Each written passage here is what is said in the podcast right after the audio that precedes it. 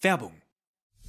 Sport ist nicht immer fair. Man muss durch, man muss das an die Seite legen und dann durchgehen. Aber was, wenn aus fair nicht nur faul, sondern ein Mordfall wird? Was scream, get the f out of Mars, get the f Mars.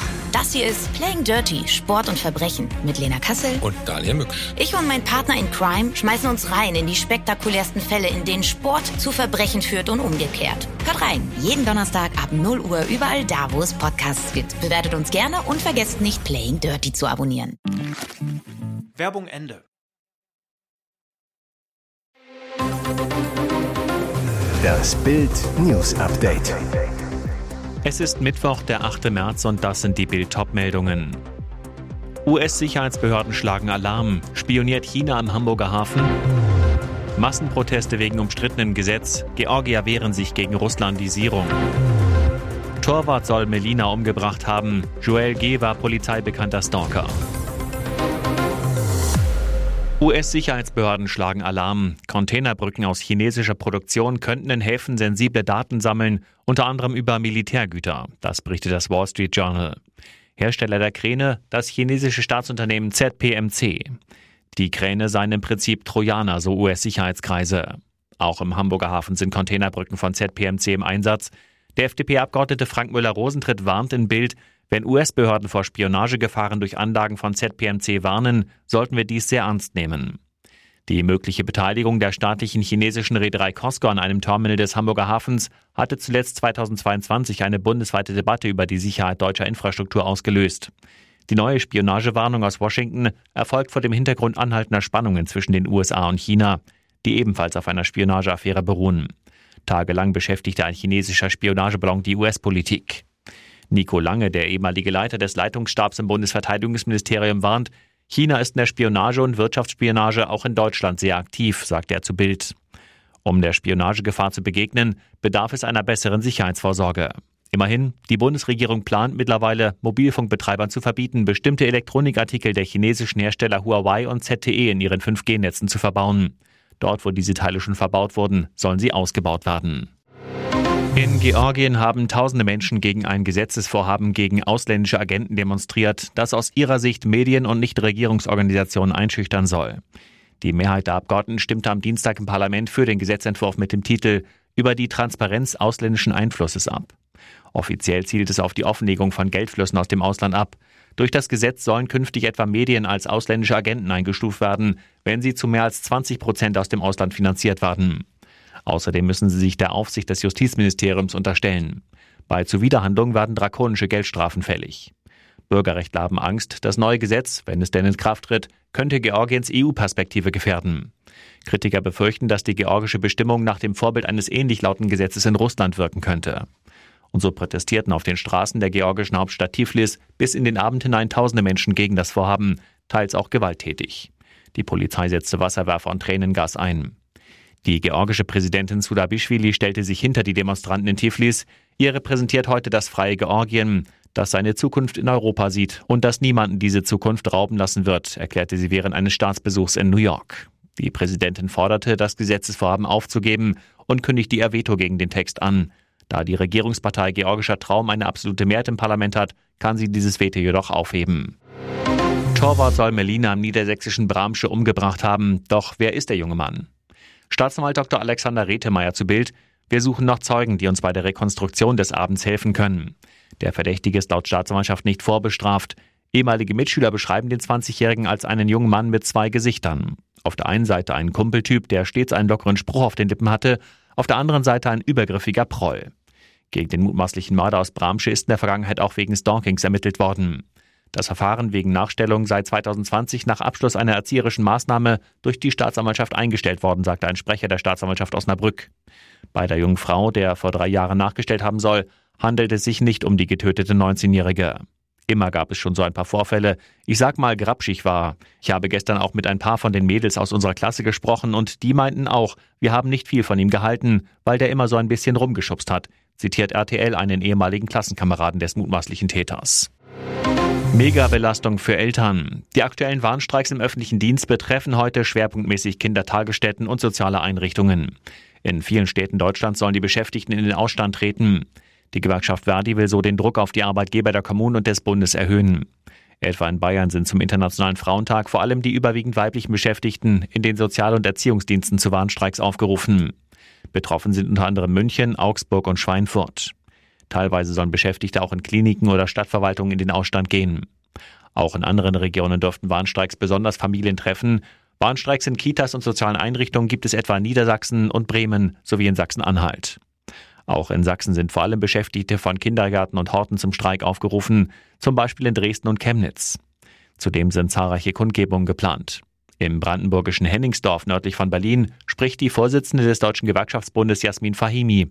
Weitere Kundgebungen sind unter anderem in Stuttgart, Mannheim, Hannover, Göttingen, Bremen, Dresden und Hamburg geplant. Und jetzt weitere wichtige Meldungen des Tages vom Bild Newsdesk. Koks-Taxifahrer packt aus. Strecken, Bunker und Sexbezahlung. Berlin. Der Handel mit Kokain ist gefährlich, streng verboten und hochprofitabel. Dealer, die mit Polizei oder Presse sprechen, werden bedroht. Martin, 37, der eigentlich anders heißt, spricht trotzdem mit Bild. Er lieferte jahrelang Kokain frei Haus. Erstmals erzählt er öffentlich, wie das Geschäft läuft. Er sagt, ich war circa zwei Jahre als Kokaindealer unterwegs, um auch meinen Kokainkonsum zu finanzieren. In meiner Kundenkartei war alles, von Ärzten bis Professoren, Staatsanwälten und Richtern, Bauarbeiter und Polizisten. Ich habe um die 25 bis 30 Euro pro Eppendorf-Kapsüle verdient. Ich habe mehr verdienen können, weil ich das Kokain mit Milchzucker gestreckt habe. Für seinen Drogenhandel nutzte Martin Wegwerfhandys für 10 Euro, dazu nicht registrierte SIM-Karten aus Spätis. Diese Spätis und Telefonläden sind teilweise selber Dealer, sagt Martin. Ein recht großer Teil seiner Kunden seien Prostituierte gewesen. Da gab es manchmal Tauschangebote. Martin, teilweise wurde mir auch angeboten, statt dass sie das Geld bezahlen, dass es Sex gibt. Man muss dazu wissen, dass eigentlich jede Escort auch Kokain zieht. Martin ist inzwischen aus dem Geschäft ausgestiegen, aber viele andere machen weiter. Und dass der Handel ganz gestoppt werden kann, das scheint unmöglich. Endlich Klarheit. Deutsche Ermittler sollen nun wissen, wie Nord Stream gesprengt wurde. Das monatelange Rätselraten und die zahlreichen Spekulationen um die Sprengung der Nord Stream Pipelines könnten jetzt ein Ende haben. Wie ein Rechercheverbund aus ARD, SWR und Die Zeit berichtet, haben deutsche Ermittlungsbehörden den Tathergang jetzt rekonstruiert. In der Nacht zum 26. September 2022 haben Explosionen der Stränge der Pipeline Nord Stream 1 und einen der beiden Stränge von Nord Stream 2 zerstört. Zuvor sollen fünf Männer und eine Frau mit einer Yacht bereits am 6. September 2022 von Rostock aus aufgebrochen sein, um Sprengladungen an den Strängen der Ostsee-Pipeline zu platzieren. Laut Zeit soll die Gruppe aus einem Kapitän, zwei Tauchern, zwei Tauchassistenten und einer Ärztin bestanden haben. Die Nationalität der Teilnehmer ist allerdings unklar. Offenbar wurden professionell gefälschte Pässe verwendet, um die Identität der Gruppe zu verschleiern. Eine Spur führt in die Ukraine. Die Yacht, die für die Geheimoperation benutzt worden ist, gehört einem ukrainischen Geschäftsmann. Allerdings wurde sie für die Fahrt von einer polnischen Firma gemietet. Was die Recherchen noch ergeben haben, das steht auf Bild.de. Attrappen sollen Feinde verwirren. Irre Kriegstäuschung mit Pustepanzern. Auch Russlands Armee nutzt die aufblasbaren Kopien. Wenn auf dem Schlachtfeld ein US-Raketenwerfer gesichtet wird, dann kommt er vielleicht aus einer Fabrik in Tschechien und ist nur eine Kopie. In einer Halle in der Grenzstadt Decin sitzen Näherinnen an Maschinen, um grüne Stoffbahnen zusammenzufügen. Sie arbeiten für die Firma Inflatec, die aufblasbare Attrappen von schweren Militärfahrzeugen herstellt. Seit einem Jahr, also seit Beginn des russischen Angriffskriegs gegen die Ukraine, hat man hier mehr Arbeit als ohnehin schon. Vieles ist streng geheim. Monatlich könne seine Firma rund 35 Attrappen herstellen, sagt Geschäftsführer Wojtek Fresser. Seine Produkte wie aufblasbare Kampf- und Schützenpanzer kosteten umgerechnet zwischen rund 10.000 und 100.000 Euro und damit deutlich weniger als echte Panzer. Die Attrappen könnten laut Fresser gegnerisches Feuer provozieren und den Feind verleiten, um ein Vielfaches teurere Raketen sinnlos zu verschießen. So gewinnen wir auf dem Schlachtfeld auch wirtschaftlich, sagt Fresser. Wenn man kein Fernglas zur Hand nimmt, kann man aus 150 bis 200 Metern Entfernung nicht mehr unterscheiden, ob es sich um echte Technik oder eine Attrappe handelt. BVB-Star Can wütet live am TV-Mikro. Dortmund kassiert nach dem 1 zu 0 im Hinspiel ein 0 zu 2 beim FC Chelsea, der Achtelfinal-K.O. in der Champions League. Im Mittelpunkt der holländische Schiedsrichter Makeli, der mit zwei Elfer-Entscheidungen für Unverständnis beim BVB und den TV-Experten sorgt. Nach dem Abpfiff gehen vor allem Ex-Nationalspieler Emre Can und Matthias Sammer, der die Partie für Amazon Prime Video beurteilt, auf den Referee los. Can wütet auf die Frage nach dem Grund für die Pleite in der Champions League. Der Schiri, der war heute schuld. Wie kann man in der Situation den zweiten Elver geben? Wie geht das? Das geht einfach nicht. Ist mir scheißegal, wer da vorher reingelaufen ist.